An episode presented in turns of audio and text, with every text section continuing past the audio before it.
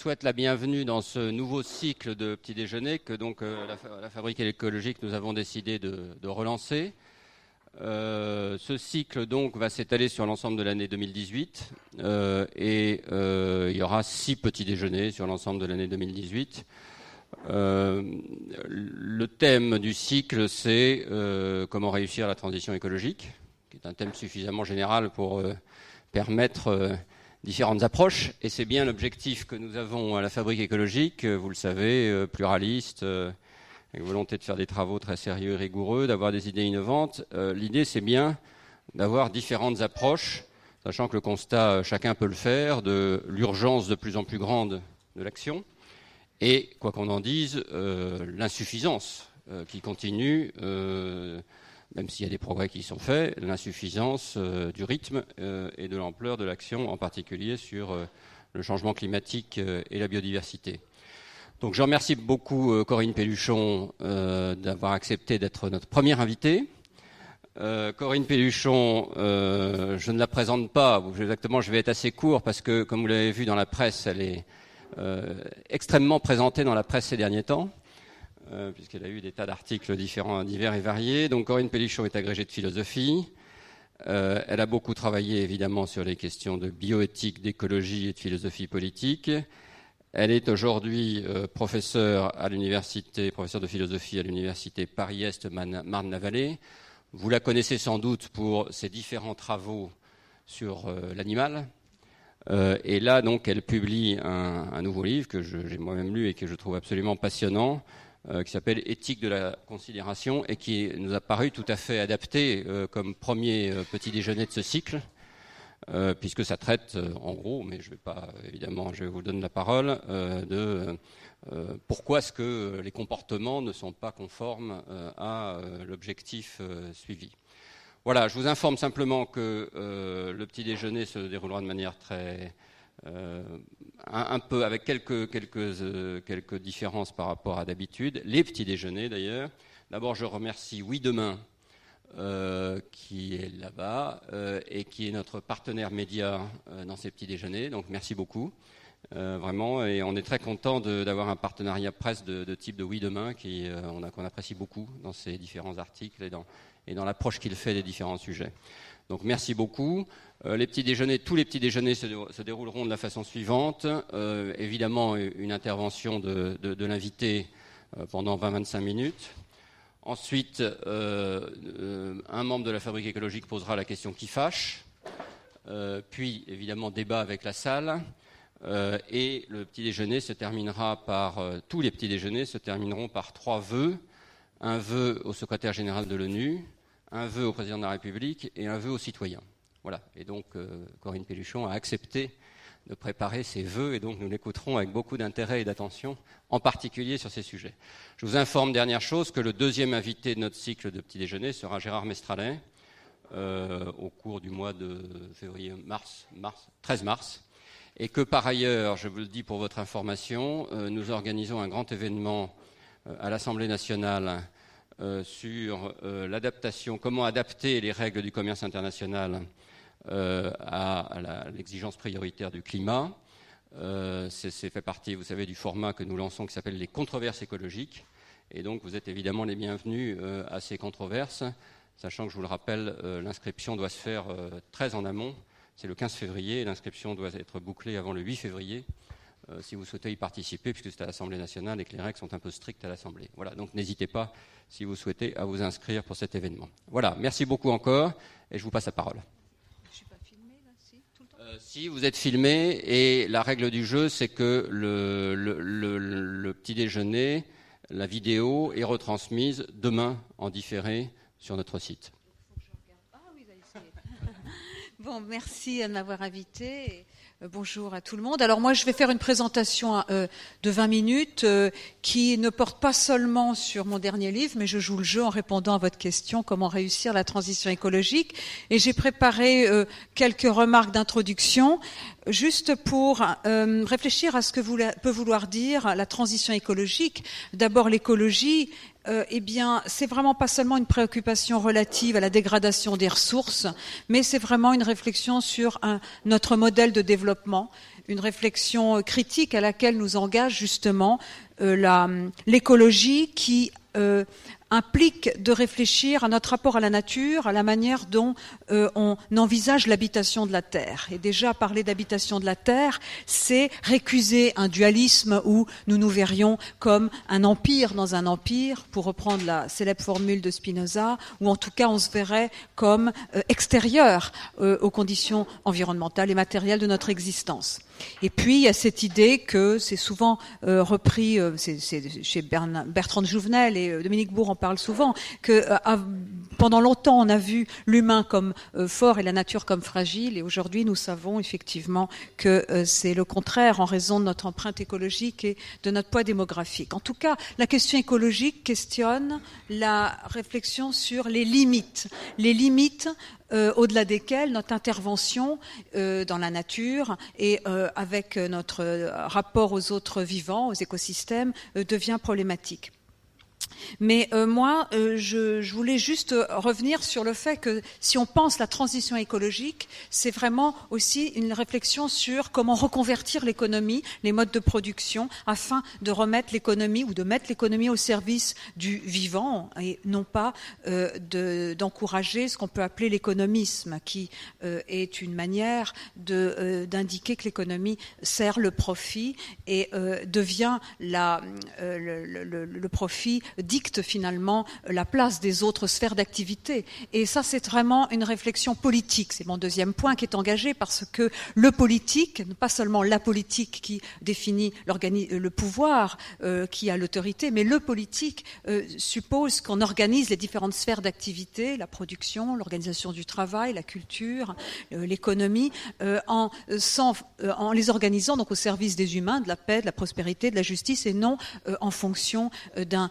dictat du profit qui serait en plus déterminé à partir euh, d'une vision très homogène des choses, où euh, la production est déterminée à la lumière de ce qu'elle est dans, euh, pour les produits manufacturés. On le voit quand l'élevage est réduit à une industrie, etc. Donc vraiment, la transition écologique, c'est une réflexion sur le modèle de développement, sur aussi la place du politique, comment le réaffirmer, et c'est aussi, et je vais insister surtout là-dessus, un Donc c'est la troisième remarque, puisque pour que l'écologie soit autre chose qu'un vœu pieux, pour que la transition écologique soit une réussite, il faut que les individus consentent à modifier leur style de vie, à réduire par leurs habitudes de consommation leur style de vie, qu'ils réduisent leur empreinte écologique et qu'ils participent du, moins à cette reconversion de l'économie et, euh, et finalement euh, encourage des modes de production euh, plus soutenables et plus respectueux des vivants. Et ce volet euh, individuel, justement, eh bien, euh, je trouve qu'il n'a pas été suffisamment nourri. Euh, bien sûr, l'écologie profonde chez Hannes, qui en est le père de cette expression, eh bien, avait insisté sur les deux volets majeurs de l'écologie dite profonde, à savoir effectivement les styles de vie, et puis cette réflexion engageant un rapport à la nature, à notre représentation de la nature. Les questions écologiques, comme les questions liées aux animaux d'ailleurs, n'étant pas seulement des questions qui nous opposent au niveau de nos intérêts, bien sûr économiques, bien sûr il y a ça, mais elle suppose également une réflexion sur nos évaluations, sur les représentations que nous avons des écosystèmes, de leurs valeurs non instrumentales ou pour certains seulement instrumentales, et c'est cela qui euh, explique les différends, les oppositions. Il y a une profondeur des euh, questions écologiques comme des questions liées à la condition animale, j'en parlerai, mais il y a profondément euh, cette idée que les individus, s'ils ne consentent pas à modifier leur style de vie et même avoir du plaisir à modifier leur style de vie, eh bien, euh, tout cela ne marche pas. L'écologie se limite à des réglementations économiques et juridiques ou à des contraintes, à des normes, à des principes qui, bien sûr, sont nécessaires, mais qui euh, ne nous propulsent pas vers un mouvement euh, global de, de, transition, justement, vers un autre modèle de développement, vers d'autres usages des vivants, vers une autre habitation de la Terre. Et je reviens avec cette expression qui pourrait finalement être euh, l'autre mot de l'écologie, hein, sagesse, l'habitation de la maisonnée commune, oikos.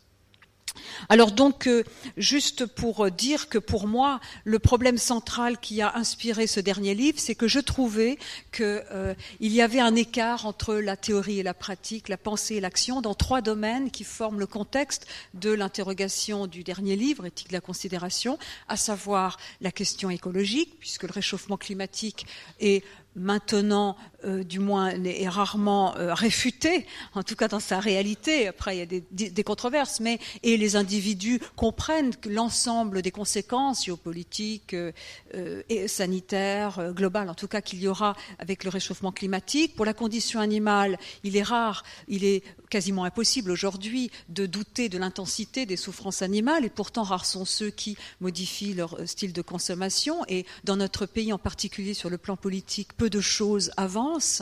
Euh, même l'arrêté euh, Delphinarium qui avait suscité un certain espoir pour certains d'entre nous, euh, prévoyant l'interdiction de la reproduction des cétacés en captivité, vient d'être annulé.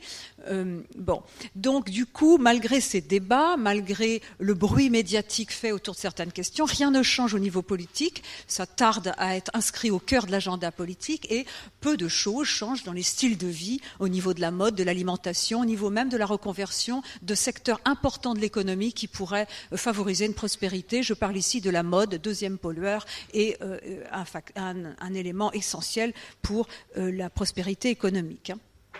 Donc, euh, pour modifier euh, évidemment le cuir, euh, il y, a, beaucoup d'alternatives qui existent, mais elles peinent à être prises en compte. Et le troisième élément, troisième domaine qui forme le, contexte de cette interrogation, c'est la démocratie, où là aussi il y a énormément de livres, notamment depuis une vingtaine d'années, mais on peut dire aussi d'abord depuis les travaux d'Habermas, début des années 60, sur la possibilité de reconstruire la démocratie afin qu'elle passe d'une démocratie démocratie concurrentielle à une démocratie plus délibérative, ce qui serait tout à fait adapté aux enjeux complexes liés à la biodiversité, à euh, l'environnement, la question animale, qui, comme je le disais, non seulement nous divise sur le plan économique, mais surtout au niveau de nos exige un enrichissement des débats puisqu'ils ils exigent de traduire en termes euh, rationnels tout ce qui suppose euh, nos prises de position idéologiques. Souvent, ce sont des positions plutôt ontologiques. Hein. Et puis, une gestion non atomiste de ces problèmes pour la biodiversité, c'est particulièrement évident.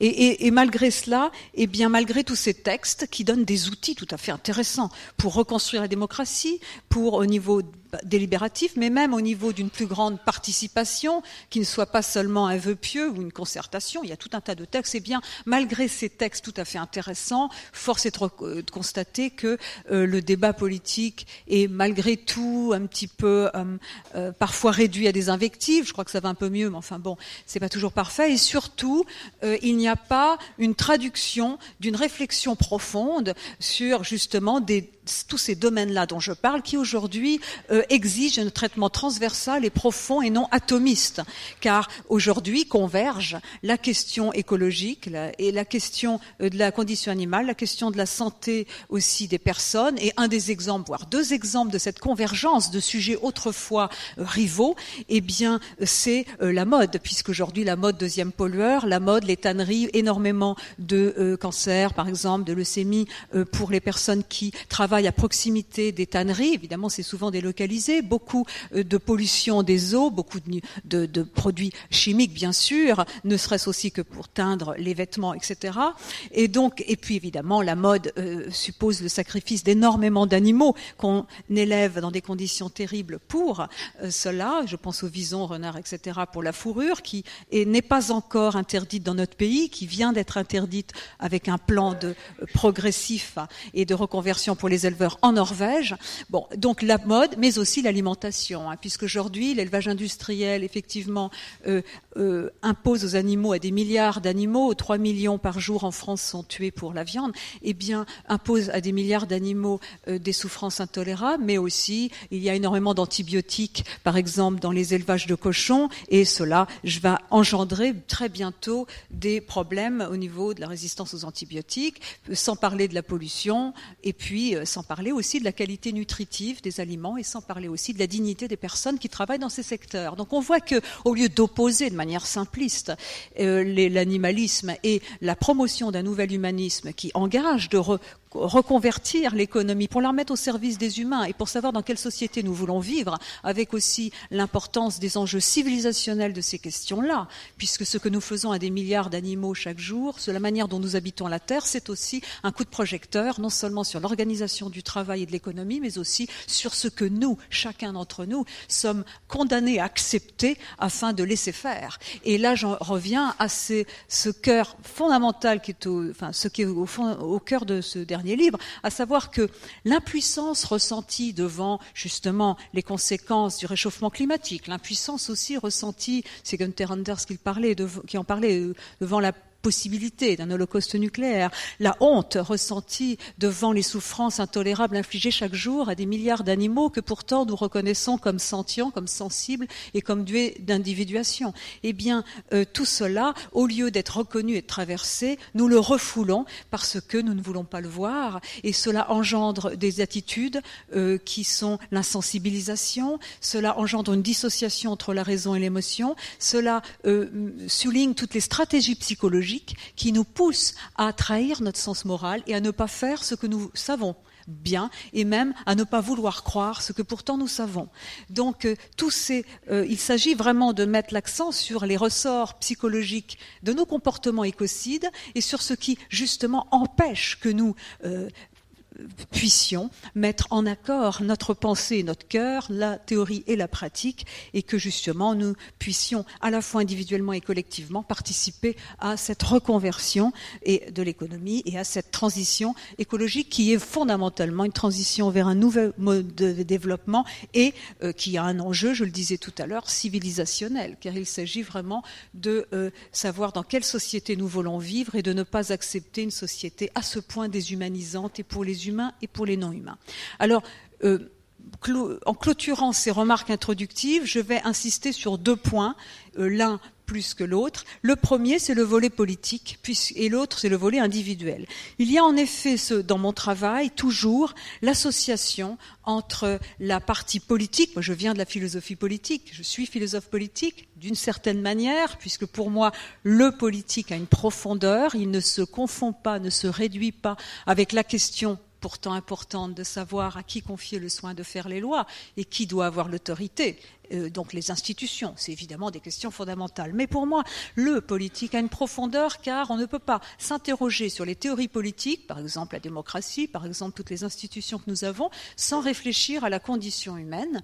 Et juste un exemple, par exemple, le contrat social de Hobbes à Rawls, et ce qu'on connaît encore aujourd'hui, c'est un contrat social où le, politique est défini par un jeu entre nous, humains actuelle. Il s'agit, les deux finalités majeures de l'État, les deux devoirs principaux de l'État sont la réduction des inégalités iniques, ça c'est dans le meilleur des cas, et euh, surtout la conciliation des libertés individuelles, ce qu'on appelle la sécurité. Euh, nous sommes encore les héritiers du quatrième article de la Déclaration des droits de l'homme et du citoyen de 89, la borne de ma liberté, moi comme agent moral, qui est le titulaire de ces droits euh, conférés à chaque personne, eh bien la borne, la seule borne de mon action, c'est justement de ne pas créer un dommage à l'autre être humain. C'est l'autre être humain. Or, aujourd'hui, justement, vous voyez à quel point la question animale et la question écologique nous invitent à élargir cette euh, réflexion, puisque les limites de mon action ne sont pas seulement l'autre être humain actuel, mais aussi les dommages créés aux écosystèmes, aux autres vivants et aux générations futures, et à des êtres dont aussi je ne vois pas le visage, mais qui souffrent des conséquences de mon mode de consommation je pense ici dans le contexte de la mondialisation, à ce que nous faisons quand nous achetons, de manière non intentionnelle, nous faisons du mal quand nous achetons par exemple un jean qui a été délavé au Pakistan, dont la fermeture éclair a été produite ailleurs. Donc sans être tout à fait responsable, mais en étant néanmoins, en tout cas intentionnellement, co-responsable, car nous encourageons en tout cas un système qui permet euh, justement la délocalisation. Donc c'est une structure de la responsabilité difficile, complexe, tragique même parfois, euh, par rapport au réchauffement climatique, puisque nous ne voyons pas tout de suite les conséquences de justement nos modes de consommation. La pollution n'est pas toujours visible, euh, les perturbateurs endocriniens non plus. Donc du coup, tout cela euh, peut pousser justement les gens à ne pas faire ce que pourtant ils veulent, euh, ils voudraient faire, en tout cas ce qu'ils savent juste. Donc il y a un volet politique qui suppose que vous voyez les finalités du politique, de Hobbes à Rawls jusqu'à aujourd'hui, étaient définies assises sur une conception de l'humain comme individu, comme hein, comme et cette fiction théorique a été nécessaire afin de fonder un État laïque, c'est-à-dire de conférer à chaque être humain, à chaque personne des droits égaux à ceux de toute autre personne, et en se débarrassant de la théocratie, des références religieuses et euh, de l'ordre social, des privilèges établis. Donc il fallait cette fiction théorique d'un individu coupé de ses appartenances, son appartenance corporelle, sans genre, coupé euh, des autres euh, vivants pour pouvoir justement inventer cette tradition des droits de l'homme auquel on ne dira jamais assez tout ce qu'on lui doit, hein, dont on dira jamais assez, pardon, tout ce qu'on lui doit. Mais néanmoins, en ce faisant, nous avons effacé la dimension corporelle et relationnelle du sujet, à savoir le fait que dès que je mange, dès que j'existe, dès que je j'habite quelque part avec la pesanteur que j'ai, eh bien je cohabite avec d'autres vivants, humains et non humains. Dès que je mange, j'ai un impact sur les modes de production, de distribution, sur les humains qui produisent les nourritures, sur les animaux. Et donc le lieu de l'éthique n'est plus seulement la rencontre avec l'autre être humain, mais mon usage des terres, mon usage de ce que j'appelle moi les nourritures, pour ne pas parler de ressources. Et euh, voilà, donc euh, ça veut dire aussi que les finalités du politique ne sont plus seulement réduites à la sécurité entre nous et à la réduction des inégalités iniques, qui sont évidemment importantes, mais à ces deux finalités de l'État s'ajoute la protection de la biosphère, condition de mon existence, respirer, pouvoir euh, voilà, respirer, ne serait-ce que cela. Euh, euh, le rapport aux autres vivants, humains et non humains, et justement même peut-être un motif démoniste, lié au bonheur, lié justement au fait que vivre, ce n'est pas seulement survivre, mais c'est aussi se nourrir d'écosystèmes, de la nature, de milieux qui ne sont pas seulement extérieurs à moi, mais qui m'enveloppent et qui justement constituent mon existence, nourrissent mon existence, lui donnent un sens et une saveur. Donc on voit qu'à partir du moment où on prend en compte la matérialité de notre existence, la corporéité du sujet qui vit d'eux, qui vit d'air, d'eau, de nourriture, eh bien, euh, les finalités du politique ne sont pas celles euh, qui sont limitées dans les contrats sociaux ou dans la manière de faire de la politique. Donc déjà, on voit que le volet politique est fondamentalement articulé à une réflexion sur la condition humaine et que quand on change cette euh, lumière, cette réflexion sur le sujet, sur la condition humaine, eh bien, on change toute l'armature conceptuelle permettant d'indiquer les finalités du politique. Mais c'est pas le, volet essentiel même euh, en politique sur lequel je reviendrai. Je dirais qu'en politique, il y a euh, trois volets. Il y a ce volet normatif que je viens d'indiquer, hein, qui, encore une fois, euh, souligne la profondeur de la philosophie politique, qui n'est pas seulement une question d'institution, qui suppose aussi une réflexion sur la condition humaine, et aussi, on verra tout à l'heure, sur le type d'individu, sur le type d'individu qui soutient l'exercice de la démocratie, qui soutient aussi les institutions, et sans lequel elles ne sont que des coquilles vides. Mais il y a le deuxième niveau, et là je crois qu'il y a suffisamment de travaux, qui est le niveau euh, s'agissant euh, lié au fait de compléter la démocratie euh, représentative afin que justement elle puisse prendre en charge des enjeux globaux de long terme, des enjeux qui ne sont pas présentistes, parce qu'effectivement la démocratie représentative consacre les intérêts immédiats des hommes actuels et évidemment pour cette raison elle peut peiner à euh, prendre en compte les intérêts des autres vivants. Alors Dominique Bourg a proposé énormément de choses pour compléter ce système représentatif.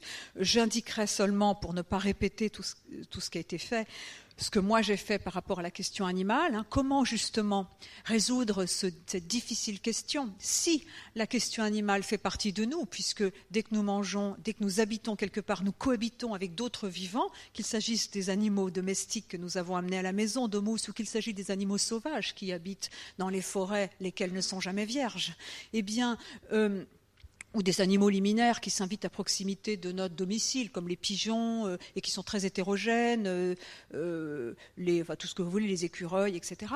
Eh bien, tous ces animaux cohabitent avec nous, coexistent avec nous, mais force est de constater que, eh bien, dans la manière dont nous définissons les règles de la coexistence, nous leur dénions la plupart du temps le droit à exister, nous ne prenons pas en compte leurs intérêts, et quand nous les détenons, nous les exploitons, nous le faisons, hélas, aujourd'hui, en mépris leurs besoins de base, les besoins liés à leur espèce, leurs besoins éthologiques, et encore plus leur individuation, leur subjectivité, leur histoire, puisqu'ils sont anonymisés, contrairement aux vaches de mon enfance qui avaient chacune un prénom et vivaient 12 ans, euh, maintenant elles sont anonymes, ce sont des numéros. Hein. Donc, il y a ça. Et quant aux animaux sauvages, bien sûr, on a l'impression que la terre est vierge et donc on peut s'accaparer toutes les terres sans limite. Vous voyez à quel point toutes ces questions euh, travaillent la notion de limite. Et pour justement penser une politique qui soit aussi une zoopolitique, c'est-à-dire qui prenne en compte les intérêts des humains mais aussi des animaux, eh bien, la grosse difficulté, c'est que pour ce faire, il faut que des humains portent la voix des animaux, si je puis dire, se fassent le porte-parole des intérêts des animaux euh, devant d'autres humains dont certains vivent encore de l'exploitation animale et qui ne sont pas tous convaincus de l'importance d'une prise en compte des intérêts des animaux. J'ajoute que l'égale prise en compte des intérêts des humains et des animaux, ce qu'on appelle l'antispécisme, n'implique pas l'égalité de traitement ni le fait de mettre au même niveau les humains et les animaux. Ça, c'est un contresens effectivement souvent fait parce que les gens manquent de rigueur. Mais euh, voilà, en tout cas, le, problème là, c'est comment inscrire la question animale dans l'agenda politique. Eh bien, euh, c'est effectivement prendre la mesure d'abord de cette asymétrie euh, dont j'ai parlé et qui se retrouve également dans la notion des droits des animaux. Hein. Les droits des animaux seront par nous conférés, ils seront anthropogéniques. Néanmoins, ils ne seront pas anthropocentriques, c'est-à-dire limités au point de vue de l'homme, si on accepte de voir que la source, le point de départ de ces droits par nous conférés sont justement les besoins éthologiques des animaux, ce qu'ils ont à dire, si je, puis dire, et euh, que souvent nous n'écoutons pas, et euh, que nous pouvons traduire en termes juridiques. Hein. Donc c'est assez complexe, là aussi, loin des euh, caricatures dont se vont se repaître les médias souvent. Mais en voyez, pour que cela ait une traduction de manière politique, je crois qu'il faut, c'est le dernier volet du politique, une stratégie à long terme et à court terme car nous sommes dans une démocratie, et quand on politise une question, comme la question animale qui divise, qu'on passe de l'éthique où on peut être pur à la politique où il s'agit de construire un consensus, quelque chose de difficile, mais euh, de se donner les moyens de construire a posteriori le bien commun, eh bien, il faut trouver des accords sur fond de désaccords, et je crois que, c'est ce que j'avais fait dans le manifeste animaliste, on pourrait tout à fait d'ores et déjà indiquer quelles pratiques n'ont plus euh, d'utilité publique, et sur les volets dont j'ai parlé, santé, environnement, euh, dignité des personnes, et animaux, euh, sont, euh, cochent toutes les, toutes les cases négatives. des pratiques qui pourraient être supprimées d'ores et déjà à condition qu'on ait un délai et qu'on permette aux personnes qui vivent de l'exploitation animale, aux dresseurs, etc., qu'on leur donne les moyens de se reconvertir et de trouver leur place dans un monde plus juste envers les animaux. Et puis à côté de cela, on pourrait tout à fait encourager des innovations technologiques et dans la mode, dans l'alimentation, afin que justement les personnes aient plus de plaisir à euh, faire leur bien avec moins de mal possible pour les animaux, et puis euh, une reconversion évidemment de, euh, des modes de production alimentaire. Qui, ça, ça me semble tout à fait important, mais ça demande évidemment un volontarisme politique, parce que par exemple passer de l'élevage intensif pour les cochons à l'élevage extensif, ça suppose des aides logistiques, financières. Je rappelle que la Suède, depuis 86, même dans les élevages de cochons industriels, eh bien, il y a une séparation entre l'endroit où ils font leurs excréments et il y a du foin, etc., et pas du caillebotis, et les mutilations, castration à vif euh, des euh, queues de porcelet, euh, couper les queues des porcelets, castration à vif, etc., sont interdites. Et le consommateur suédois préfère se acheter cette viande un peu plus chère que celle qui provient des élevages allemands. Donc il y a quand même, depuis 86, dans d'autres pays, quelques avancées qui sont tout à fait sages et qui représentent non pas un simple welfarisme, mais une manière de conjuguer, en tout cas moi c'est ce que je propose, propose des adaptations qui sont un peu d'amélioration de la condition animale, où on ne décrète pas tout de suite la fin de l'exploitation, car c'est euh, pas encore, le, disons, dans l'esprit de la majorité, mais on travaille à un horizon c'est ça la transition, un horizon au loin qui peut être justement, peut-être qu'un jour, la prise en compte par beaucoup de personnes du fait que prendre la vie d'un animal euh, qui est individué, ça ne va pas de soi, mais en attendant, on travaille à des mesures à la fois rigoureuses, vigoureuses et euh, de euh, transition et d'amélioration. Pour la mode, c'est un peu ce qui se passe dans certains pays avec énormément d'inventivité au niveau des textiles, au niveau de ce qui remplace le cuir. mes chaussures ne sont pas en cuir, mais viennent de, été travaillé au Portugal avec euh, euh, du pineapple, euh, du, la nana. Et euh, donc euh, voilà, avec dans une entreprise euh, petite. Bon, alors je les ai achetés sur internet parce qu'il n'y a pas de boutique les vendant, en tout cas escarpins non. à côté pas loin d'ici, il y a ce qu'il faut en tennis. Hein, c'est très très bien, ça remplace le cuir. En tout cas, bon là aussi on coche toutes les cases. disons pas moins de pollution, mieux pour les animaux, conditions de travail des personnes, santé, etc. Alors moi je voudrais là maintenant pour le temps qui reste, eh bien travailler sur ce qu'est mon dernier livre, c'est-à-dire pourquoi les individus peinent à euh, faire entrer, quand ils savent que justement sur le plan normatif, eh bien euh, la politique n'est plus un jeu entre nous et qu'elle a euh, justement d'autres finalités que la sécurité et la réduction des inégalités iniques, quand ils sont convaincus qu'on peut d'ores et déjà mettre les questions liées aux animaux dans l'agenda politique, eh bien pourquoi ça, ne marche pas, ou du moins qu'est-ce qu'il faut pour que tout cela marche. Hein, vous rappelez Rousseau, dans Le contrat social, disait cette chose magnifique, hein, il faudrait que les hommes fussent avant les lois ce qui ne peuvent être que par elles. Autrement dit, qu'est-ce qui va donner aux individus le sens de l'obligation et faire que, eh ils intégreront dans leur bien propre le bien général, un bien général qui était chez lui limité hein, à justement euh, la sécurité, euh, la euh, la réduction des inégalités, bon, peut-être quelque chose d'un petit peu substantiel puisqu'il est républicain, mais qui n'engageait pas la protection de la biosphère, la condition animale et tout ce que nous avons nous. Hein. Mais déjà, hein, comment donner aux individus le sens de l'obligation J'ajouterais comment faire pour qu'ils aient du plaisir à changer leur style de vie, qu'on sorte de ce qu'on appelait autrefois l'écologie punitive. Eh bien, il y a, je crois, et c'est ce que j'ai fait dans le travail qui s'appelle éthique de la considération, j'ai essayé de bâtir une éthique des vertus, mais nouvelle. L'éthique des vertus est une approche de la morale qu'on doit à Aristote et Platon, donc qui est ancienne, mais que j'ai actualisée, et qui insiste non pas sur les principes, les normes, mais sur les manières d'être, sur les agents individuels, sur l'ensemble des traits moraux qu'il s'agit d'encourager, afin que les personnes, justement, euh, ne se forcent pas à faire le devoir, mais changent leur perception des choses et a du plaisir à faire une action droite, etc. Alors, dans, donc, vous voyez, l'accent n'est plus passé sur les normes, les principes, sur le devoir, sur ce divorce que nous avons souvent entre le devoir et le bonheur, mais sur les manières d'être. Alors, ces manières d'être ou vertus, Hein, vous voyez, c'est une manière de traduire le mot vertu en grec qui n'est pas tout à fait ce qu'on veut dire nous, hein, comme contraire du vice. Mais euh, la question, c'est que eux, ils s'appuyaient sur une, définition de la nature humaine très essentialiste, hein, avec, euh, si vous voulez, la nature figée, euh, l'espèce humaine, et donc du coup, il fallait faire ceci, cela. Il y avait comme un programme, et c'est très perfectionniste. Moi, j'ai remplacé la notion d'essence ou de nature de l'homme par une réflexion sur la condition humaine ou la corporéité joue un rôle fondamental, les conditions matérielles de l'existence, la vulnérabilité, la finitude, la naissance, etc. Et lié à mon travail précédent. Et surtout, euh, parce que justement, nous sommes aujourd'hui, je reprendrai cette phrase de Sartre, seuls et sans excuse. Sans excuse en raison de notre responsabilité, seuls, parce que ni Dieu, ni les traditions, ni même la raison ne peuvent fournir de guide définitif pour se conduire individuellement ou collectivement. Donc il faut trouver en soi-même les ressources pour justement s'émanciper et euh, trouver euh, justement être un acteur de cette transition écologique. Eh bien, euh, puisque c'est vraiment le cœur du livre.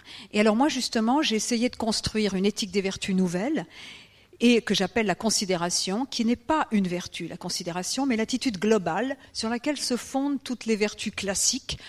Parce que, voyez, Aristote, comme Platon, ils avaient, bon, chez Aristote, il y a 13 vertus morales et 5 vertus euh, intellectuelles, mais on va dire que dans les, chez les classiques, il y a quatre grandes vertus. La prudence, c'est importante au niveau politique, hein, comment euh, savoir parler dans les circonstances imprévisibles de la vie, etc. La tempérance, modération dans les appétits, fondamentale en écologie. Là, le courage, le fait de tenir mesure, de tenir, euh, tenir bon, justice, et la justice quatre vertus cardinales. Et les anciens pensent qu'une fois qu'on a, disons, choisi le bien, qu'on a euh, euh, va choisir justement l'amour, la vérité, de la justice, eh bien, comme euh, on n'est pas jaloux de la possession par d'autres de l'amour et de la justice, contrairement au choix des, des biens comme l'argent ou comme les honneurs, eh bien, on va s'engager dans une voie qui prendra un peu de temps, où il y a quelques étapes, mais où justement va se consolider un certain nombre de traits moraux et amoraux, comme la douceur, etc., euh, et de représentations intellectuelles et d'émotions qui feront qu'on trouvera quelques individus qui seront justement des phronimos, des hommes prudents, etc. La prudence étant le fait de euh, viser la juste mesure entre l'excès et le défaut. Les exemples, c'est le bon médecin, un régime pour un enfant de 70 euh, ou un homme de 70 ans, c'est toujours le bon régime, c'est toujours un, un intermédiaire entre trop et trop peu, mais c'est évidemment en quantité la même chose. Donc c'est vrai que le niveau prudentiel, c'est une manière de viser ce qui est euh, juste, la mesure, mais toujours déterminé en fonction d'une situation et d'un contexte. Ce n'est pas comme en mathématiques où ça tombe comme ça, où on a une règle. Il faut un discernement. Sauf que les anciens pensent que l'individu peut être le critère de ce discernement. Moi, j'ai repris aux chrétiens, mais en sécularisant beaucoup, eh le fait que euh, pour tenir la mesure, avoir la mesure, eh on ne peut pas sans une expérience de l'incommensurable. Et j'ai repris à Clairvaux, de Clairvaux, le moine cistérien, cette idée de considération qui veut dire regarder les étoiles ou la constellation d'étoiles, Sidus Sideris, avec regarder quelque chose ou quelqu'un avec la même attention que s'il s'agissait d'une constellation d'étoiles. Et en fait, je prends deux choses aux anciens. premièrement, le fait qu'on ne peut pas tenir la mesure sans cette expérience de l'incommensurable que Clairvaux rapporte à Dieu. Seul un rapport avec Dieu, pour lui, me permet de prendre conscience que je suis fini, euh, d'avoir, j'en parlerai tout à l'heure, l'expérience de l'humilité, et donc de garder la mesure dans la gestion politique et économique des choses, puisqu'il s'adresse dans ce livre à Eugène III, alors en exil, qui est un pape. Donc c'est un miroir des papes, si je puis dire ce texte, un texte politique. Et pour fonder un engagement sage, il faut ça. Bon, moi, évidemment, je, me passe de Dieu, si je puis dire, hein. et à la place de Dieu, je remplace cette référence à l'incommensurable par le monde commun, défini de manière euh, arinthienne et un peu plus, c'est-à-dire que le monde commun qui euh, est formé par l'ensemble des générations passées, présentes, futures, le patrimoine naturel et culturel, les autres vivants, eh bien, euh, et ce monde commun que je sens à même ma corporéité, quand justement je fais l'expérience non pas de l'ascension vers Dieu, transascendance, mais de la transdescendance, c'est-à-dire de l'approfondissement de ma condition charnelle où je sens euh, la proximité que j'ai avec les autres vivants, cette communauté de destin que j'ai avec les autres vivants, eh bien, ce n'est plus une conscience, mais ça devient un savoir vécu. C'est ça la transdescendance, et qui fait que dans mes représentations, mais aussi dans ma manière de percevoir, de sentir et d'admirer les choses, le monde, et d'interagir avec autrui, eh bien, je suis différente, et que euh, j'ai même du plaisir à euh, éprouver, enfin, du moins, au lieu quand j'admire un être vivant, un tigre, un éléphant, loin de moi de vouloir l'encager, eh bien, euh, j'ai du bonheur à le voir s'épanouir selon ses normes propres. parce que l'admiration sans considération, on sait qu'elle peut être fatale euh, à la beauté de ces êtres-là. Mais donc, du coup, vous voyez, la considération est une attitude globale liée à un rapport personnel, à quelque chose qui me dépasse transdescendance, entendez aussi génération future, hein, à ce monde commun qui est inscrit dans ma corporéité et dont un des emblèmes est la naissance. Car quand je suis né, le fait d'être engendré, c'est le fait d'avoir plusieurs aïeux derrière soi, d'être toujours plus vieux que soi-même et d'être aussi la possibilité de renouvellement du monde, à condition, puisque nous sommes tous nés d'une contingence, d'une indétermination énorme, à condition bien sûr que nous tenions cette promesse de renouvellement du monde, que nous ayons confiance en nous, que nous trouvions les moyens de nous émanciper et que la société, l'organisation politique fassent de la place à nos nouveautés et ne contraint pas les êtres à être des robots ou à se déshumaniser. Donc euh, voilà, donc ça, le monde commun est une des et ce qui justement permet non pas seulement d'avoir la mesure, mais de la garder. Pourquoi? Parce que c'est un rapport profondément et personnel à sa corporéité, à sa finitude, et j'ai décrit certaines étapes de la transdescendance, en particulier la question de la mortalité, de cette confrontation à ce qui met en impuissance ma volonté, mais pas seulement, où il y, a, dans tout le pâtir un dynamisme, etc. Je l'explique tout ça, ces étapes. Et la deuxième chose que j'emprunte aux chrétiens, c'est l'humilité, qui vient d'Omouster, et qui, chez Bernard de Clairvaux, n'est pas seulement le rappel de mes vices, de ma faillibilité, des vices dont j'accuse les autres, mais qui sont souvent déjà en moi, c'est aussi le rappel de ma condition charnelle euh, et engendrée. Rappelle-toi que tu es sorti nu d'une femme, écrit-il au pape Eugène III, et euh, du coup, cet rappel de sa condition engendrée, là aussi, permet à un individu de, de tenir la mesure et de résister plus ou moins à la tentation de la domination et de la toute-puissance qui sont intrinsèquement liées à l'humain. Et alors que chez les, il n'y a pas cette conscience de mal chez les Grecs. Il n'y a pas non plus cette idée de toujours devoir remettre le travail sur le métier. Pour moi, l'humilité n'est pas une vertu, mais une méthode. Et euh, la considération, donc, vraiment cette réflexion-là. Vous voyez qu'on a un processus, c'est une éthique comme transformation de soi, impliquant deux volets. Un volet d'émancipation, puisqu'il s'agit, ça chez Spinoza, livre 5, c'est très bien décrit, euh, proposition 1 à 21, il s'agit de se libérer de l'aliénation, des visions euh, un peu égocentrique, mais que nous avons. Nous avons tendance à nous plaindre de tout, à avoir des passions tristes, à ne pas savoir aimer, à considérer que celui qui me euh, comble de bonheur dès qu'il s'en va, eh bien, il est complètement, euh, il est absolutisé, donc il est complètement euh, haï. nos amours virent en haine, etc. Nous avons des passions tristes. Et ces passions tristes ne sont pas psychologiques. Spinoza dépsychologise les passions tristes, l'individualisme, la haine, le ressentiment. Il montre que c'est lié à un rapport au tout. Oh, Dieu comme nature. Hein. Donc, pour moi, Spinoza est athée. Mais bon. En tout cas, euh, le fait de me sentir appartenir à un tout fait que je vais relativiser un certain nombre de choses, voir le monde autrement, et à la fois des affects négatifs, plutôt des passions négatives disparaissent, mais des affects positifs naissent, la joie, l'hilaritas. Et ça, c'est le deuxième, la deuxième partie du livre 5 de l'éthique, où justement là, on n'a plus seulement un processus d'autosubjectivation, où je deviens finalement j'ai une ipséité morale, je sais ce que j'aime, je deviens, j'élargis la sphère de mes intérêts, la sphère de ma considération. Euh, mais ce n'est pas seulement intellectuel. Chez, chez Spinoza, l'intelligence est aussi amour. Il y a un impact sur les émotions, sur les affects, de la connaissance, de la représentation. On retrouvera ça chez le grand N.S., le grand philosophe norvégien, dans son écosophie. Une écosophie, c'est pas seulement la connaissance des interactions avec les autres vivants et de la biodiversité, c'est justement cette transformation de moi très profonde au niveau des affects par cette connaissance-là qui en plus fait que je vois, j'admire autrement les choses, je suis au monde ou avec le monde autrement. Donc voilà, c'est tout ça que je décris. Alors ça peut prendre un peu de temps, euh, eh bien, et, mais j'en dresse les étapes, avec néanmoins, vous voyez, quand on parle d'émancipation, déjà, un, on se situe dans un projet héritier des Lumières, avec l'idée qu'il faut façonner un petit peu euh, l'individu, mais avec aussi ses ressources propres. Hein. J'insiste beaucoup sur l'autonomie comme capacité d'agir et horizon d'individus qui doivent être équipés psychiquement, pas seulement intellectuellement ou moralement, pour justement ne pas trahir leur sens moral, pour euh, avoir le courage de traverser les émotions négatives, la peur, l'impuissance, pour justement euh, la honte, l'indignation, émotion, traumatisme, il y a la question animale, pour avoir la force de les traverser et d'en faire un engagement pour, dans sa vie, mais aussi collectivement, avec générosité. Donc voilà, tout ça, et qui me semble particulièrement nécessaire à l'âge du réchauffement climatique, à l'âge de la mondialisation, euh, et puisque nous sommes 7 milliards et demi. Et je finirai juste par une formule dans les nourritures, j'avais montré que vivre, c'est toujours vivre d'eux et vivre avec. Quand je mange, j'ai besoin de quelque chose. Je ne suis pas un cerveau sur pattes, hein. je suis un cogito gourmand, j'avais dit. Parce qu'en plus, il y a la dimension de plaisir et de complaisance dans les choses. Hein. et euh, tout mon travail est aussi une manière de rompre avec euh, la philosophie de la déréliction de Heidegger, qui, je pense, sur beaucoup de choses se trompe, hein, j'ose le dire, mais bon.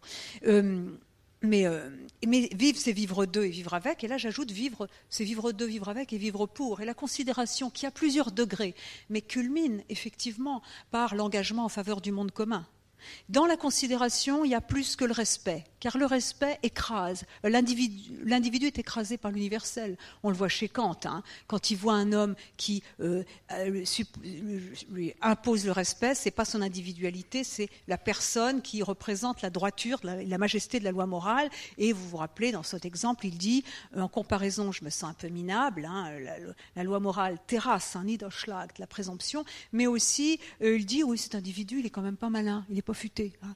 Euh, mais il a la droiture de la loi morale. Donc le respect, c'est ce sentiment comme un reproche vivant, où c'est la majesté de la loi morale qui écrase l'individu, euh, dont on ne voit pas les yeux, l'individuation. Au contraire, la considération, non seulement ne s'oppose pas à l'admiration, ce qui était le cas chez Kant du respect, mais euh, dans la considération, jamais l'universel n'écrase l'individu, car elle est une attention à chaque chose à chaque activité, même les plus humbles de la vie quotidienne. Elle est une présence à soi liée à tout cet ensemble euh, d'équipage, je puis dire, à la fois intellectuel, psychique et qui, quand j'ai parlé de la transdescendance, et ce qui est clair avec le rapport aux animaux, mais aussi avec l'expérience de la vulnérabilité, travaille les couches archaïques du vécu. Les couches archaïques du vécu qui ont été si malmenées et caricaturées par la rationalité philosophique et malmenées par la euh, tradition euh, technoscientifique de notre Occident et que l'éco-psychologie amène à voir autrement. Donc voilà, il y a tout ce travail-là donc la considération, c'est vivre de, vivre avec, vivre pour, avec un engagement en faveur du monde commun qui culmine dans l'engagement au service d'une cause, selon moi, mais qui peut avoir des degrés divers. Et j'essaie de, de, redescendre un petit peu en prenant la mesure du besoin de gratification narcissique ont les individus, de la place de la reconnaissance, pour eux dans le travail et de ce que j'appelle la convivence, qui est la considération à un niveau euh, moins, si vous voulez, élevé, et euh, au niveau politique, en dégageant ce que pourrait être une éthique, une politique de la considération. Et enfin, il y a dans la considération, qu'on n'a pas dans les morales du devoir, une dimension essentiellement esthétique, esthétique, sensation de cela, mais je ne vais pas résumer mais ce que je voulais dire, c'est voilà, qu'est-ce que c'est qu'une éthique des vertus, disons, sécularisée, euh, non essentialiste, qui permet de faire le lien entre la théorie, la pratique, la pensée et l'action, d'équiper des individus qui soient à la fois humbles et forts, et libres,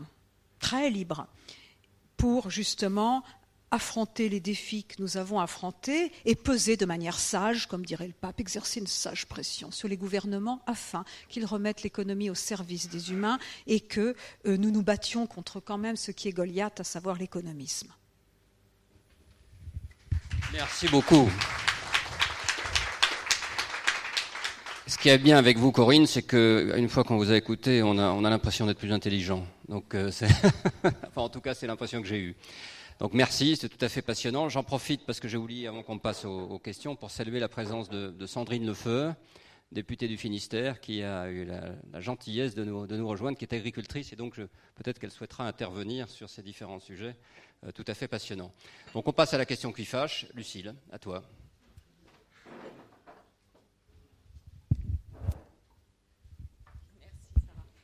Je ne sais pas si c'est une question qui va fâcher, mais en tout cas, merci beaucoup d'avoir euh, réintégré euh, la psychologie, les questions sociologiques euh, dans notre travail sur la question de la transition écologique.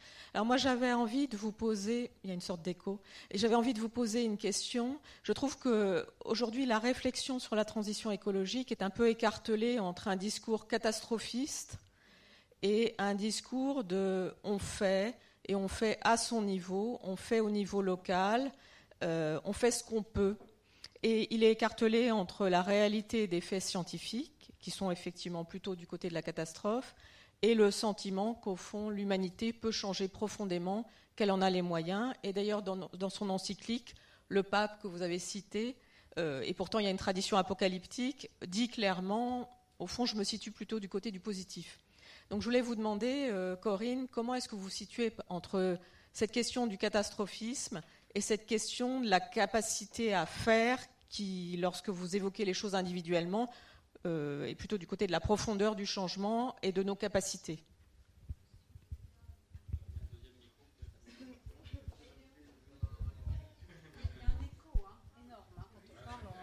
Terrible. Hein. peut-être qu'il faut mettre plus loin. Ah oui, peut-être. Non? C'est voilà. Ah oui, le son. Alors très très bonne question. Moi, je pense que bon, euh, les, deux, les deux approches sont importantes. Hein. Le catastrophisme, il faut quand même prendre conscience de la gravité des choses et aussi de l'horreur des choses. Hein. Bon. Euh, sur la condition animale, il est difficile de ne pas avoir, euh, quand on prend la mesure de ce qui se passe, on traverse un miroir. De l'autre côté, on va de l'autre côté du miroir et on n'en revient pas, c'est mon cas. Et euh, il y a quand même, euh, la réalité dépasse la fiction quand même de ce que nous sommes capables de faire. Hein. Donc je pense qu'il y a la conscience, la lucidité qu'il faut avoir. Ensuite, je crois, qu'est-ce qu'on peut faire, qu'est-ce qu'on doit faire.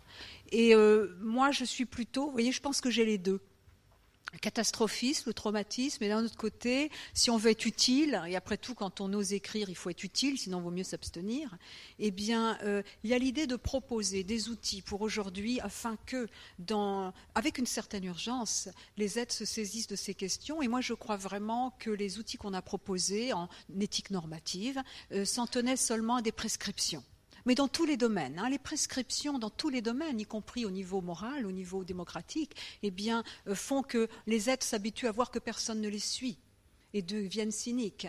Euh, de même, nous n'avons pas assez travaillé sur l'équipement psychique qui évite aux êtres d'adhérer à des solutions ou des récits simplificateurs.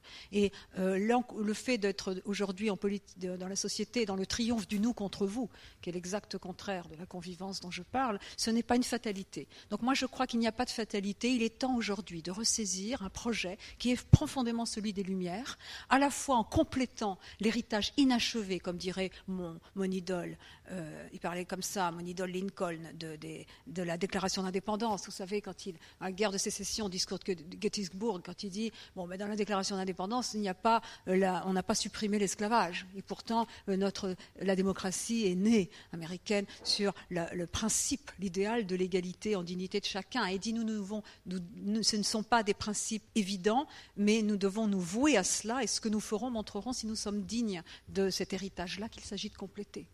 Eh bien, moi, je crois aujourd'hui que les lumières, euh, il faut les compléter parce que la nature n'est plus un simple fondement. L'homme n'est pas un empire dans un empire. Un Kant, le plus grand philosophe des lumières, hein, bon, bah, il est encore dualiste. Donc ça, nous avons et nous sommes nombreux à avoir travaillé pour dépasser ce dualisme nature-culture et proposer, c'est mon cas, une philosophie de l'existence où l'écologie trouve sa place au cœur du sujet et non pas en dehors comme ça, comme une question, un îlot éthique ou une réflexion à part. Donc il y a toute cette élaboration là. Il faut compléter l'héritage des lumières, mais en garder l'esprit qui est l'émancipation individuelle. Non, euh, nous sommes seuls et sans excuse. Comment l'individu peut trouver des ressources euh, pour justement euh, vous aller vers ce qui, ce qui lui fait plaisir, à accéder à son désir, hein, Rousseau, les mille, et aussi ne pas trahir son sens moral, car tous les comportements écocides et sont liés à, des, à, des, représentations, à des, et aussi des stratégies psychologiques qui font que les individus vont ne pas justement aller vers ce qu'ils savent pourtant être nécessaire et même bon au niveau individuel, bon même au niveau de leur santé, etc.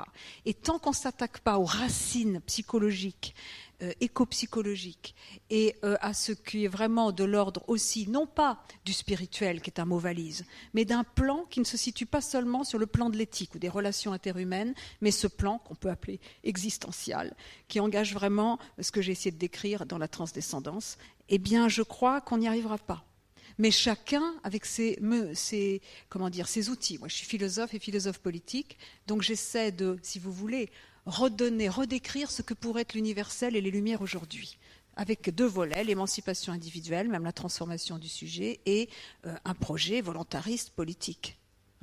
Mais chacun fait sa part. Je pense que c'est ça important. Mais moi, je crois qu'en d'une certaine manière, il y a les deux dans votre, à la fois la prise de conscience de l'urgence et le désir de construire et de servir, euh, de servir justement quand même euh, la vie, quoi. Merci. Alors, la parole est à la salle. Je vous propose qu'on prenne plusieurs questions. Peut-être euh, Madame, notre partenaire, oui, demain. Et puis ensuite, n'hésitez pas à lever le doigt. oui. Euh, on m'entend là Oui. Oui, euh, bah, au risque de vous faire répéter, Madame Pelluchon, quel est l'électrochoc qui permettrait de, de justement inciter l'individu et l'individu lambda et le politique lambda, j'ai envie de dire, de, de changer de comportement. Alors, d'autres questions Sandrine Oui. oui allez-y. Bonjour. En parlant d'électrochoc, est-ce que vous pensez qu'il faut justement choquer pour qu'on arrive à la considération? Je pense par exemple aux vidéos de L214 sur les conditions de vie dans les abattoirs et les conditions de mort des animaux qui ont permis vraiment un électrochoc dans le citoyen, mais également dans l'agroalimentaire. Donc, est-ce qu'on a besoin de choquer? Bonjour, merci pour, euh, pour ce petit déjeuner. Je vais devoir euh, partir. Je voudrais juste faire quelques remarques. Euh, voilà, je suis donc députée du Finistère. Je suis agricultrice en agriculture biologique. Je fais des légumes. J'ai un magasin de, de, de producteurs. juste, le thème, c'est bien la transition écologique. Et je pense que la transition écologique doit doit être euh, fait de, faits et d'actions. Au niveau politique, on, avance, on, fait des, on a des avancées sur le bien-être animal, mais je trouve que ça ne doit pas se réduire au bien-être animal. Euh, au niveau des, citoyens, vous devez aussi euh, vous prendre en main tous, aller discuter avec vos voisins, changer vos pratiques alimentaires. Mais je voudrais quand même rétablir quelque chose, modérer un petit peu votre discours, si je puis me permettre, parce que faut savoir que hum, l'objectif de la transition écologique et la réduction du réchauffement climatique et la réduction des émissions de gaz à effet de serre, elle va passer pour une grande partie par l'agriculture. Donc on est en train de faire changer ces pratiques-là, on est en train de du mieux qu'on peut de faire une agriculture plus verte, c'est pas facile. C'est pas facile parce que pendant des années, on a dit aux agriculteurs que c'était comme ça qu'il fallait faire et c'est pas non plus de leur faute à eux. Moi, mon voisin, c'est une grosse porcherie industrielle. Il me dit euh, si je pouvais changer, je le ferais, mais il a un million d'emprunts sur le dos, quoi. Donc ça, faut bien le prendre en compte. Mais il y a aussi, on ne, on ne pourra pas cultiver toutes les terres en légumes. Et si on arrête l'élevage demain, ça veut dire que euh, on va euh, retrouver euh, des, champs entiers qui vont devenir des forêts, des forêts qu'on pourra plus, qu'on pourra pas gérer. Et il y a des animaux qui vont disparaître parce qu'il y a des animaux qui vivent dans les prairies, qui vivent dans, voilà, dans, les dans les landes, etc. Donc il y a, il y a vraiment, faut faire attention à ça. Pour un élevage plus extensif et un élevage, voilà, plus au pâturage, oui, mais un arrêt de l'élevage, moi je dis attention, parce que l'élevage aussi permet de maintenir une biodiversité dans les races de vaches, par exemple. Nous, on, maintient des, races qui auraient disparu en fait euh, aujourd'hui. Donc voilà, juste pour euh, dire euh, oui pour manger moins de viande, euh, oui pour un élevage plus extensif et plus vert, mais attention parce que l'agriculture permet aussi de capter beaucoup d'azote et de, et de CO2 et c'est important de, de, faire, de faire avec, mais de le faire mieux.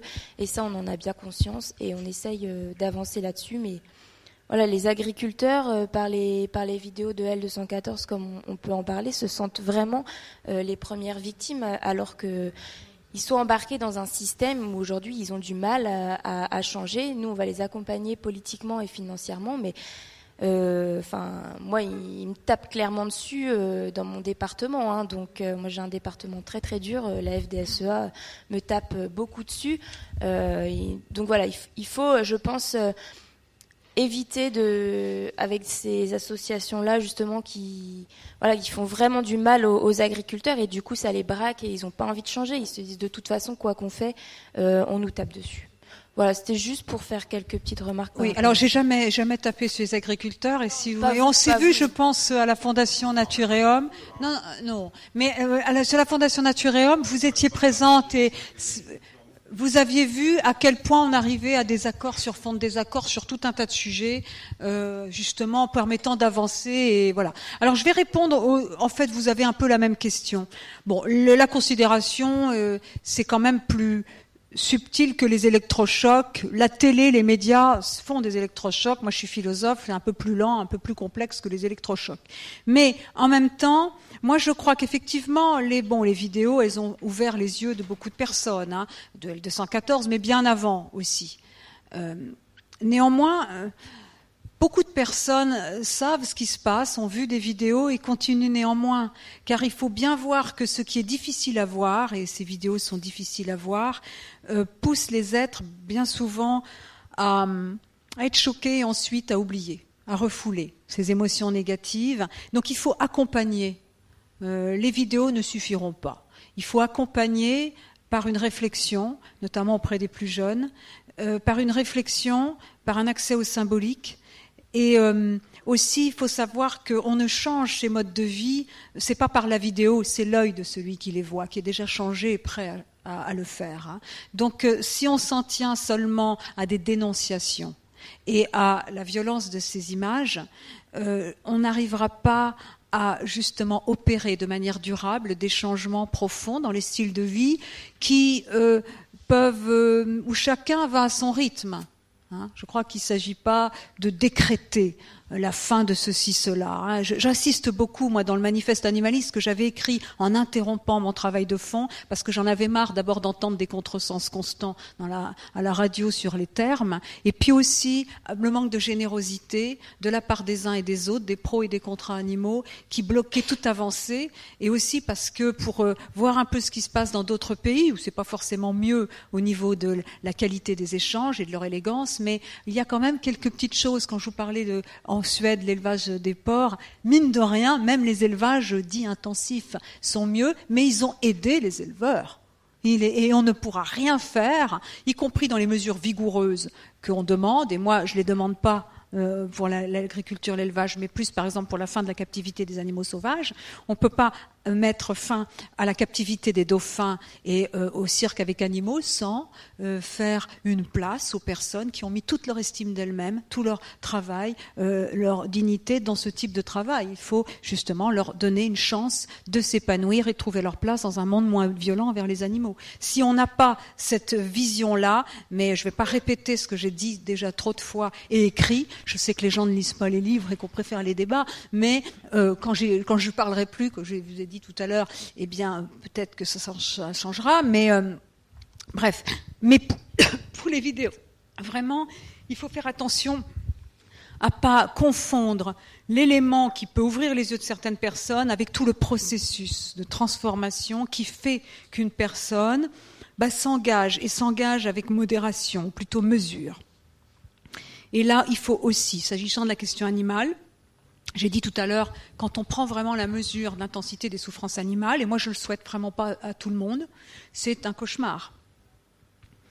Et il faut un peu de temps avant de métaboliser cela et d'en faire autre chose que de l'indignation et de la dénonciation, voire de la détestation de son prochain.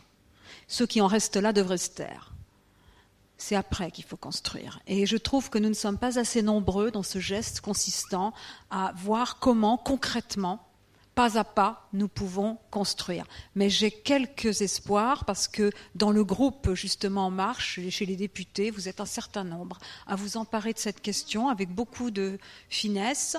Euh, Nicolas Hulot est sensible. Je pense qu'il y aura peut-être quelque, chose, on verra. De toute façon, il le faudra. On va prendre donc un deuxième et dernier jeu de questions. Alors, il y en avait une là. Il peut passer le micro. Bonjour, bonjour madame, David Orbuch. Une euh, remarque, on va dire, une tentative de complément. La remarque, alors je sais que. je parle sans micro oh, vas-y, vas-y. c'est vrai que c'est assez étrange. La remarque, c'est que si j'ai suivi votre raisonnement, vous proposez quand même de réintroduire une forme de transcendance, euh, bon, peut-être pas déiste, mais une forme de transcendance. Je, enfin, c'est un peu ce que j'ai cru comprendre. D'accord, ok.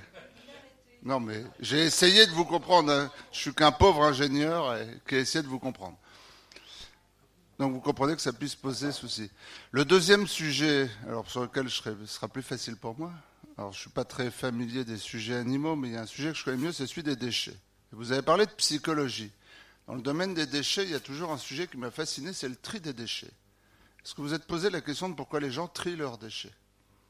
Il n'y a aucun facteur, alors à moins de trouver une forme de transcendance dans le tri des déchets, mais il n'y a aucun facteur explicatif simple que je puisse trouver. Ça veut bien dire que quand même la moitié de la population peut trier ses déchets sans qu'on lui donne un signal prix, sans qu'on lui mette un pistolet sur la tête, sans qu'elle paye une amende ni quoi que ce soit. Quel est le facteur explicatif? Puisque vous avez vous-même évoqué la psychologie, c'est toujours un sujet qui m'a fasciné. Pourquoi les gens trient leurs déchets Voilà. Merci. Alors, autre question Derrière, non, il n'y a pas de. Joël. Peut-être en écho à cette question. Alors, euh, quand on regarde la situation qui était celle des années 60, en gros, on a depuis, depuis les années 60, nos comportements se sont profondément transformés.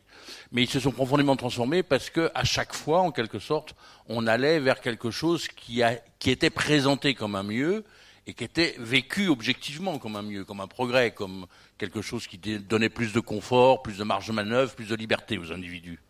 Or, il me semble que les enjeux personnel de la transformation écologique, c'est à certains égards de restreindre certains aspects de nos comportements, certains aspects de nos libertés, certains aspects de nos de ce qui nous au fond la, rend la vie facile, rend la vie agréable.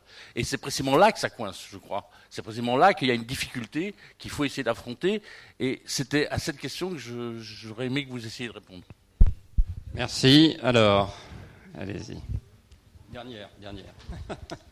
Et euh, pour continuer, moi, il y a un élément intéressant euh, qui m'a particulièrement marqué. Vous avez parlé de plaisir. Et moi, je pense euh, clairement que ça passe par là. Derrière l'obligation qu'on peut se donner, c'est aussi comment on prend plaisir à changer nos comportements.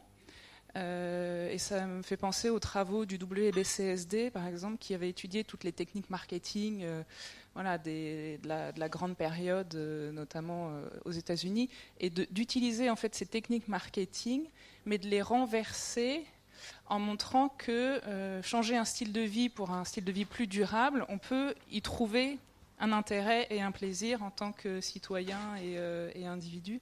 Et je pense que ça, c'est un élément. Voilà. Merci. Alors, trois questions. D'abord, vous savez que j'ai décidé de faire moins en moins de conférences parce que souvent, euh, les livres, on, a le temps de développer, on prend du temps. Moi, j'essaie de soigner le style.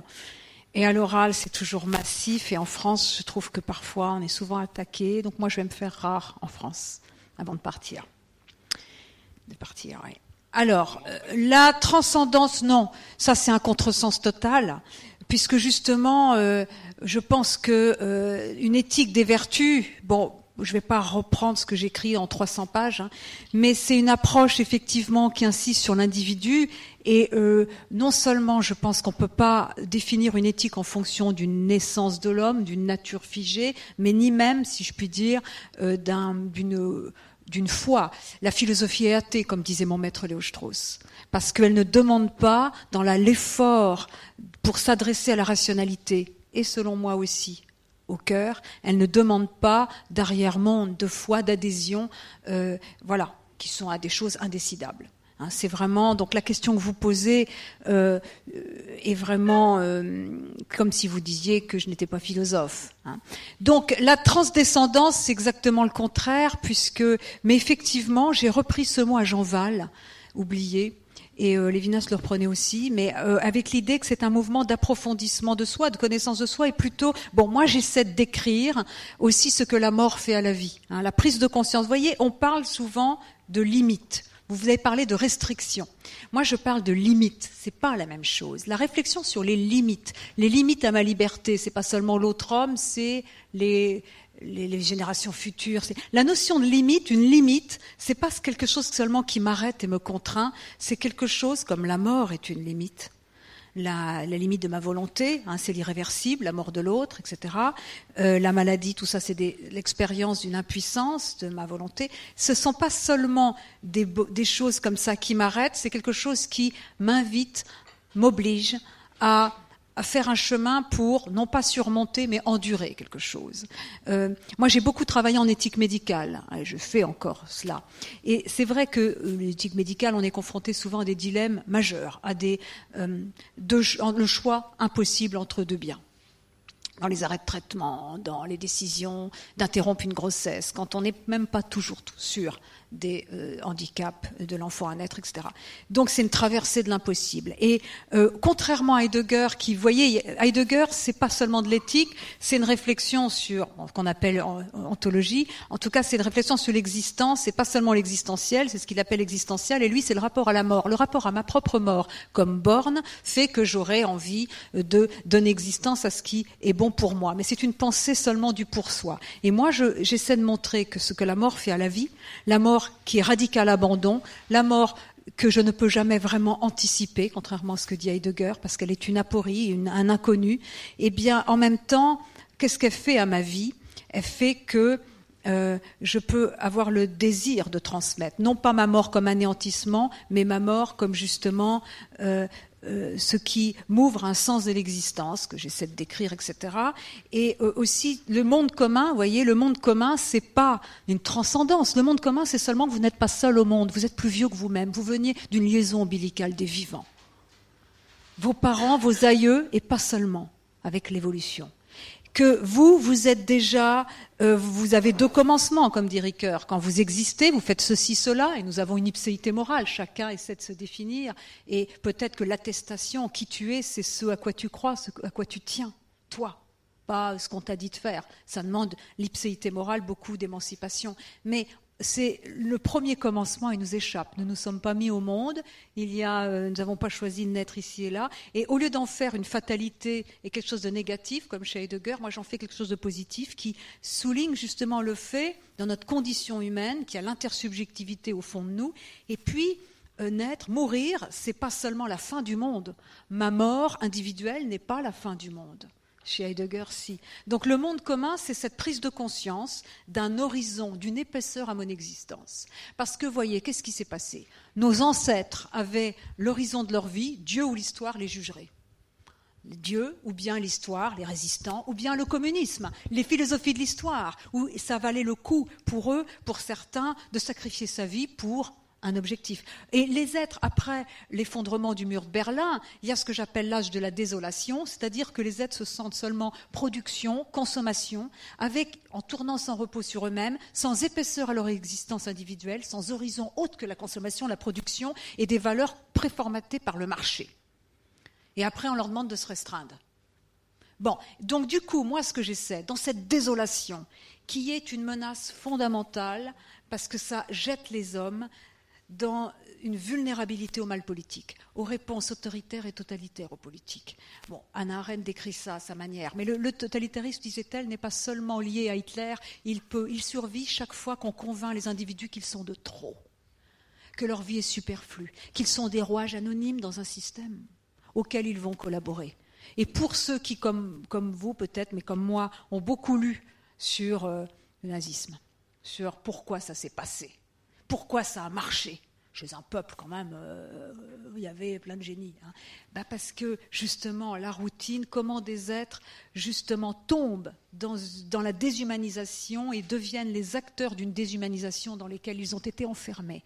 Et donc je crois que pour répondre à ce qui pour moi est cette forme décomplexée de nihilisme qui s'exprime par la violence envers le vivant, par la dégradation, par les menaces qui pèsent sur la démocratie aujourd'hui. Pour répondre à cela, la philosophie, me semble-t-il, a le devoir de réfléchir à ce qui peut donner un horizon, une épaisseur aux existences individuelles, parce que euh, soit autre chose que la désolation. Et moi, c'est ce que j'appelle l'âge du vivant, qui est à la fois lié à la prise au sérieux de ma corporéité, à la réconciliation avec ma vulnérabilité, à la fois comme fragilité, comme force, avec la réflexion sur bon, les limites, les limites liées à ma mon usage des terres, mais parce que je suis avec les autres, ce n'est pas seulement des restrictions. Hein. Et puis euh, la finitude. Hein. Euh, ceux qui connaissent les, projets transhumanistes ont compris que les transhumanistes euh, s'opposent pas seulement à la mort, après tout, pourquoi pas, mais ils détestent la naissance. Ils veulent programmer la naissance. Ils supportent pas la, contingence, que quand on aime le vivant, la biodiversité, on adore la détermination et la contingence, bien sûr. Mais donc tout ça, hein, tout tout moi j'ai essayé d'articuler ces champs-là et de donner une armature conceptuelle à ce que j'appelle l'âge du vivant, dont je vois des signes avant-coureurs, et dont justement la question animale est un peu le levier. Parce qu'elle n'est pas, vous voyez, elle a une dimension stratégique. Elle est à la fois le levier d'une contestation d'un modèle de développement générateur de plein de contre-productivité. Elle est aussi l'image, le reflet de notre déshumanisation, jusqu'où nous sommes, jusqu'où nous allons dans nos pratiques. Hein, euh, vraiment les mutilations, etc et aussi le levier d'une transformation, un horizon utopique où je regarde l'horizon, mais je travaille dès maintenant à changer les choses. Et l'âge du vivant, je vois des signes avant-coureurs aussi, c'était dans mon précédent livre Les nourritures, dans la manière dont les êtres veulent se réapproprier leur vie là où ils le peuvent, dans l'alimentation, dans le plaisir qu'ils ont à se nourrir autrement, à s'approprier l'alimentation au lieu de manger des, produits gorgés de pesticides, euh, plein de produits, etc. Donc tout ça qui sont des mouvements un peu minoritaires encore, mais qu'il s'agit d'accompagner. Rappelons-nous ce que disait Kant. Il disait les Lumières se caractérisent par le fait que c'est une époque qui a son nom et sa tâche, qui se donne elle-même un nom et une tâche. Alors moi, je me leur donne un nom et une tâche. Euh, voilà. Hein. Donc cette tâche du vivant, qu'il s'agit de faire gagner, car aujourd'hui tout concourt aussi contre lui. Nous avons des exemples, ça et là, de cette expression du nihilisme décomplexé qui vante la performance, la maîtrise, euh, la guerre, euh, bon, Trump, hein, si vous voulez. Donc, voyez, donc c'est pas une transcendance, c'est vraiment redonner un horizon aux êtres, et ça passe, voyez, moi j'ai fait du nourrisson l'emblème, le visage, la considération, parce que si on ne lit pas tout ce que la sophistication de la philosophie, même si j'ai fait un effort, 11 heures par jour cet été de travail, mais euh, pour finir, quand on est universitaire, on n'a pas le temps pour la recherche, donc il faut le prendre, il faut le braquer avant de partir. Mais euh, eh bien, euh, tout ça, voilà, j'ai essayé de. Le nourrisson permet chacun à sa mesure de voir qu'il est aussi dans la. Ce qui compte, c'est aussi la transmission d'un monde habitable et quels enfants nous allons laisser au monde. Qu'est-ce que ça suppose, l'éducation morale? Qu'est-ce que ça suppose en termes politiques de laisser au monde des enfants qui pourront porter un certain message plutôt que d'être déshumanisés? Voilà. Donc ce n'est pas une transcendance. Hein. C'est transdescendance. Il faut vraiment entendre trans, ça veut dire que ça me dépasse. Mais euh, les générations, le monde me dépasse. Il est, voilà, les générations futures, le monde commun. vous êtes né aujourd'hui, 21e siècle, vous devez beaucoup à toutes les représentations politiques, la démocratie, tout ça, les institutions.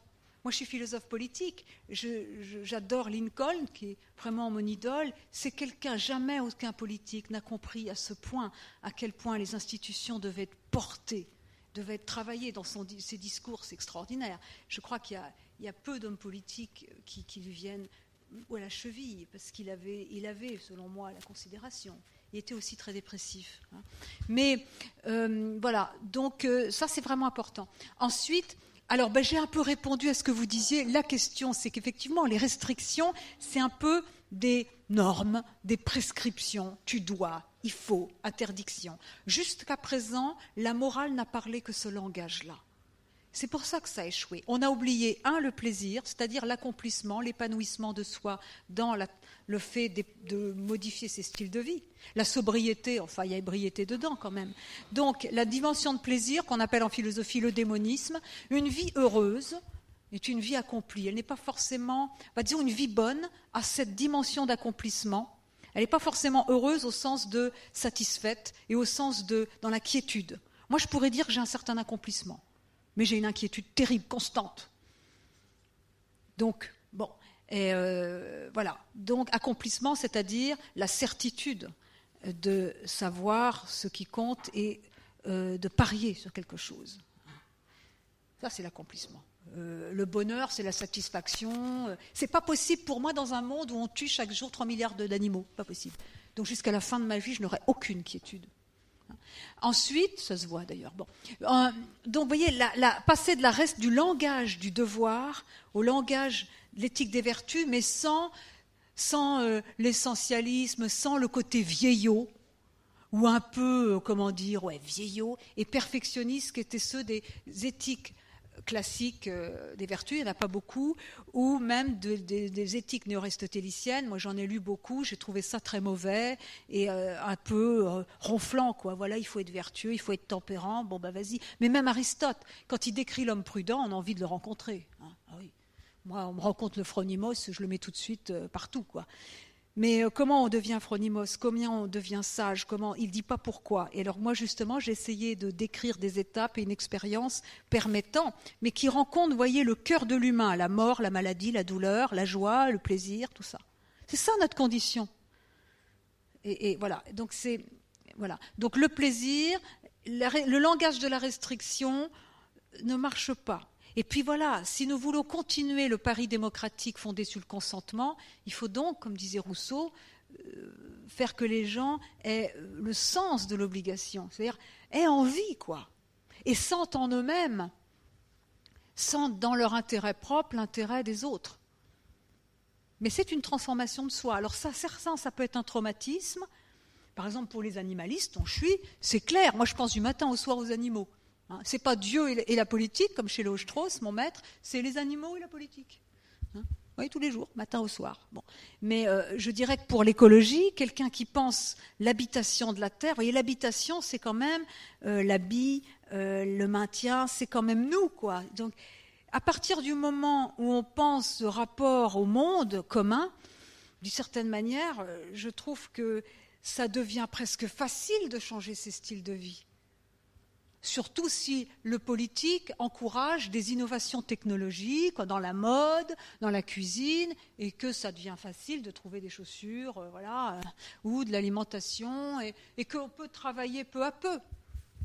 Voilà, c'est ça. C'est ça qu'il faut comprendre, mais je sais que c'est difficile, et sans doute à l'oral, c'est pas possible. Euh, c'est pas quelque chose qu'on comprendra avec des vidéos. La philosophie, elle est lente. Ou on accepte la lenteur, ou on n'en fait pas. Mais au moins une conférence comme ça donne envie à, je suis sûr, toute une série de participants de, s'y plonger. Il nous reste les trois vœux.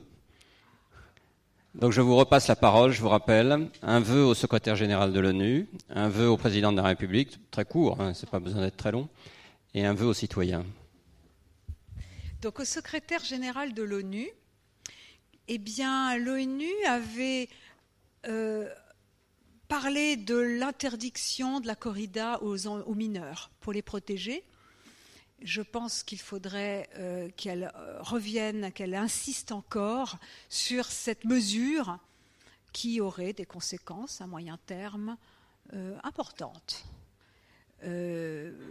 pour les gens qui, comme moi, pensent qu'il faudra supprimer la corrida quand même un jour, mais déjà l'interdire les spectacles aux enfants, ce serait bien le président de la République. Oh, j'ai beaucoup de choses à lui dire, mais bon, c'est difficile. Bon, déjà, euh, le remercier quand même euh, d'avoir euh, attiré Nicolas Hulot, qui porte quand même la transition environnementale et écologique et qui, je pense, serait assez d'accord avec tout ce que j'ai dit à sa manière. Et tant qu'à faire, moi je pense que moi, j'aimerais que cette transition écologique, qui implique une transition énergétique, alimentaire, eh bien, bon, je vais me permettre de faire un tout petit euh, à côté. Je pense qu'il euh, serait important de faire euh, une proposition vigoureuse. et pour moi, ce serait la fin de la captivité des animaux sauvages. Dans les cirques avec animaux et dans les delphinariums, il faudrait au moins faire cela avec le temps nécessaire pour que les personnes se reconvertissent.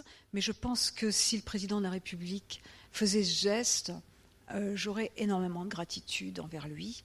C'est pas la transition écologique, mais c'est quand même dire qu'il y a quand même un enjeu de civilisation. Mettre ces animaux dont la beauté est fatale, les tigres, les éléphants, dans des cages, les frustrer de tout pour euh, des spectacles ou pour les voir, je pense que ça ne va pas. Alors aux individus, eh bien justement, je vais reprendre ce qui a été dans les questions, euh, qui été au cœur des questions. Euh, il y a à la fois prendre conscience de la gravité de la situation, voire euh, de l'urgence, parce que la démocratie, quand même, elle doit être soutenue. Et euh, il y a des choses qui la menacent aujourd'hui, une violence décomplexée. L'écologie, nous sommes dans une situation grave. La question animale, c'est quand même le reflet de notre propre honte, de notre honte commune. Donc prendre conscience de cela, tout en sachant que ça fait mal. Avoir le courage de traverser ces émotions négatives, parce que les personnes, il faut qu'elles sachent qu'elles ne sont pas seules à les éprouver.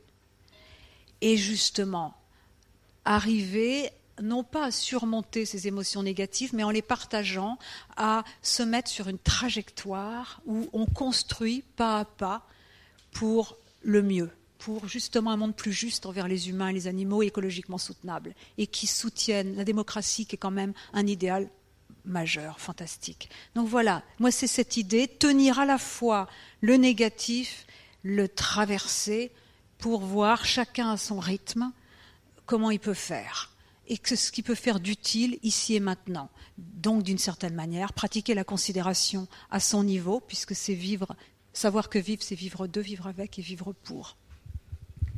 Merci, et je crois qu'on peut applaudir. C'était tout à fait passionnant.